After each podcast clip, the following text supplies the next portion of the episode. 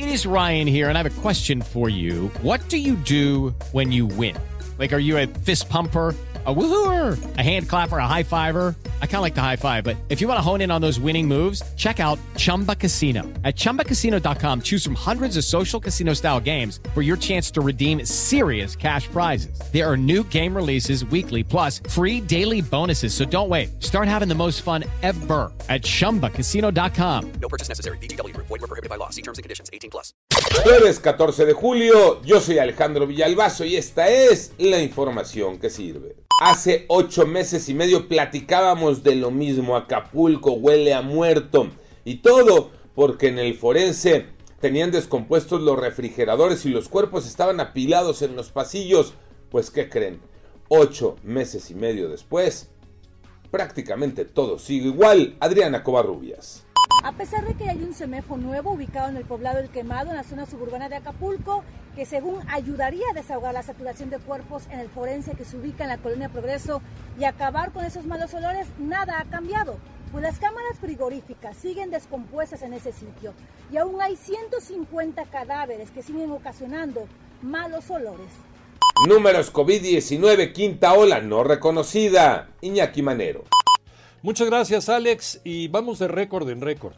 Por tercer día consecutivo el número de contagios se disparó. En 24 horas la Secretaría de Salud reportó 37.346 nuevos contagios y 72 personas fallecidas más.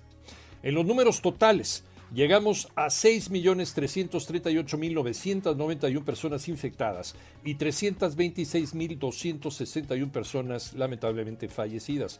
Y ojo, son las cifras oficiales del gobierno federal. Por cierto, en el Zahualcóyotl, el Estado de México, inició la vacunación para niños de 10 y 11 años de edad. Pero se dio un dato muy, muy importante. En este municipio, el 20% de los adultos no se quiso vacunar. Tache. A seguirse cuidando y a vacunarse. El América apenitas, apenitas de último minuto sacó el triunfo al Toluca. Tocayo Cervantes. En el último minuto, las Águilas del América consiguieron su primera victoria del campeonato. Tras vencer anoche en la cancha del Estadio Azteca, 1 por 0 al Toluca, en el arranque de la jornada 3 de la apertura 2022 de la Liga MX. Golazo de Richard Sánchez al minuto 93. Toluca perdió a Claudio Baeza por una entrada sobre Diego Valdés, que el silbante Adonai Escobedo sancionó con tarjeta roja directa al 33. Ahora el equipo americanista inicia una gira por los Estados Unidos.